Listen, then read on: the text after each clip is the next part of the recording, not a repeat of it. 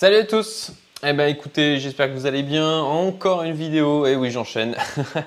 Euh, cette fois, on va en fait parler de la gestion des émotions en tant qu'investisseur, entrepreneur, et je pense qu'avec euh, euh, ce qui est en train d'arriver là, hein, donc cette deuxième phase de bull run, notamment au niveau des cryptos, bah, c'est important, c'est important d'en parler encore.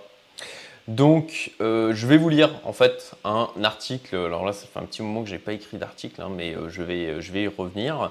Euh, je vais m'y remettre. Et donc, je vais vous lire un article que j'ai écrit sur, le blog et le site de Youmento, youmento.best, hein, où vous pouvez retrouver d'ailleurs les différents articles où je n'ai pas pris le temps encore de faire des vidéos pour chacun d'entre eux. Mais celui-là, j'en ai d'autres que j'ai fait avant, mais celui-là, ça me semble pertinent de sortir cette vidéo maintenant. Donc j'ai réduit ma tête.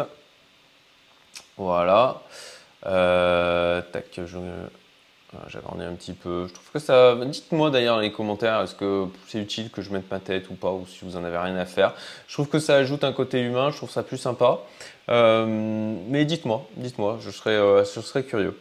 Merci pour euh, du coup euh, pour ça. Et puis euh, ah oui, tant que j'y pense, l'habitude j'y pense jamais, mais petit like, partage, commentaire hein, pour aider au référencement. merci, surtout que là, en, l'occurrence, ce sujet est ultra important et j'espère que ça va aider un maximum de personnes.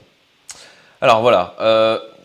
Voilà déjà deux mois que je n'avais pas pris le temps d'écrire d'articles. Remarquez que j'ai bien écrit pris le temps et non eu le temps quand nous avons le pouvoir et sommes responsables de ce que nous décidons de faire. Un petit rappel salutaire. Dans cet article, nous allons parler de la gestion des émotions et de leur importance quand on est dans une position de leader ou même tout simplement pour prendre des décisions aussi bonnes que possible ou aussi moins mauvaises que possible. Et je vais aussi vous donner, euh, je vais aussi vous donner certaines de mes solutions pour progresser donc sur ce plan. Plus ce temps passe et plus je me rends compte combien il est essentiel, vital pour atteindre ses objectifs et maximiser son expérience de vie de comprendre ce qui se passe à l'intérieur de nous et ce qui se cache derrière nos ressentis. Pendant longtemps, j'ai cru qu'il fallait refouler ses émotions pour prendre des décisions basées essentiellement sur la logique et le pragmatisme. Je pensais que c'était ça contrôler et gérer ses émotions. Et je me trompais lourdement. Quand on refoule ses émotions, qu'on cherche à les ignorer, elles vont finir par se manifester de façon pernicieuse, explosive ou subtile. Est-ce que ça ne vous est pas déjà arrivé des épisodes où vous n'avez pas compris vos propres réactions, où vous n'avez pas réussi à les contrôler, où elles ont surgi sans que vous n'arriviez à les retenir. Nous sommes des êtres complexes et la partie inconsciente est bien plus à l'œuvre dans nos actions et décisions que nous ne le pensons. Là, je vous ai mis une petite image. Alors, pour ceux qui sont sur le podcast, hein, vous, pouvez retrouver en fait euh, l'article hein, euh, et donc l'image associée euh, au niveau de, la description du podcast associé. Donc là, on voit hein, effectivement, euh, je vais euh, zoomer, hop, euh, voilà, conscience cerveau gauche, conscience en 90%. il faut donc apprendre à accepter cette partie et à la nourrir correctement, ultra important.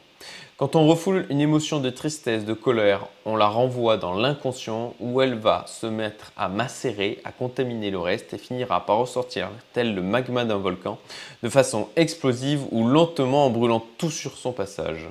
Oh, J'étais poétique quand, j'ai écrit cet article.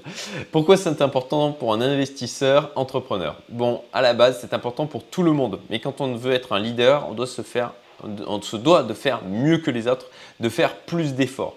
Et ce n'est pas juste pour être un exemple, c'est surtout que c'est indispensable pour prendre de bonnes décisions. Prendre des décisions uniquement sur le feeling ou sur nos émotions du moment, c'est laisser notre inconscient guider notre vie. Et c'est d'autant plus préjudiciable si on a nourri n'importe comment notre, inconscient, parce qu'alors il va nous pousser dans des directions que nous ne maîtrisons pas et qui sont rarement positives pour nous.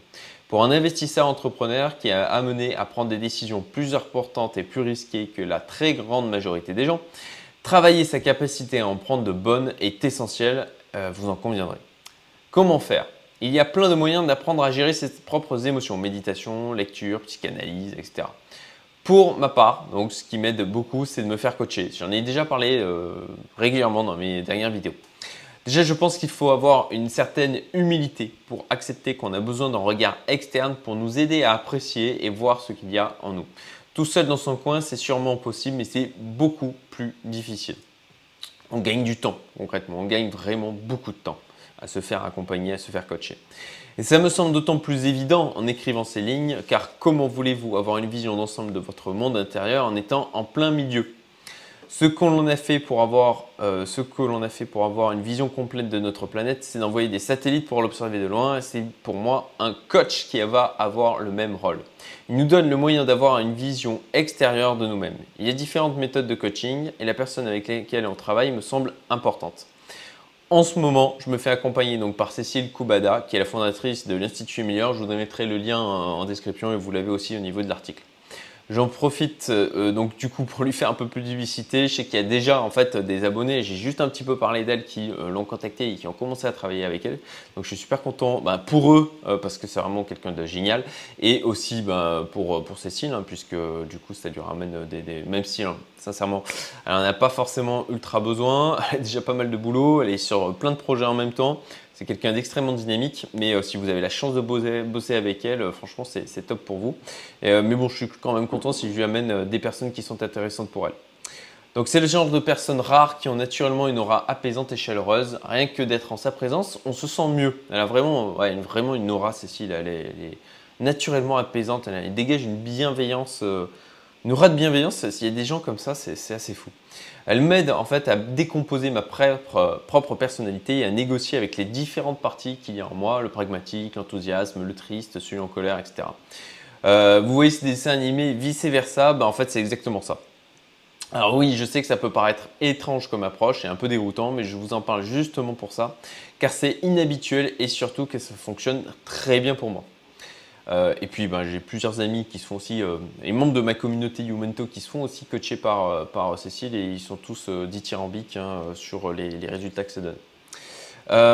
Et, voilà, et surtout justement, j'arrive maintenant à faire cet exercice par moi-même, très utile au quotidien quand on a conscience que l'on a différentes parties en nous qui ont des besoins et qu'il faut les écouter et négocier avec elles.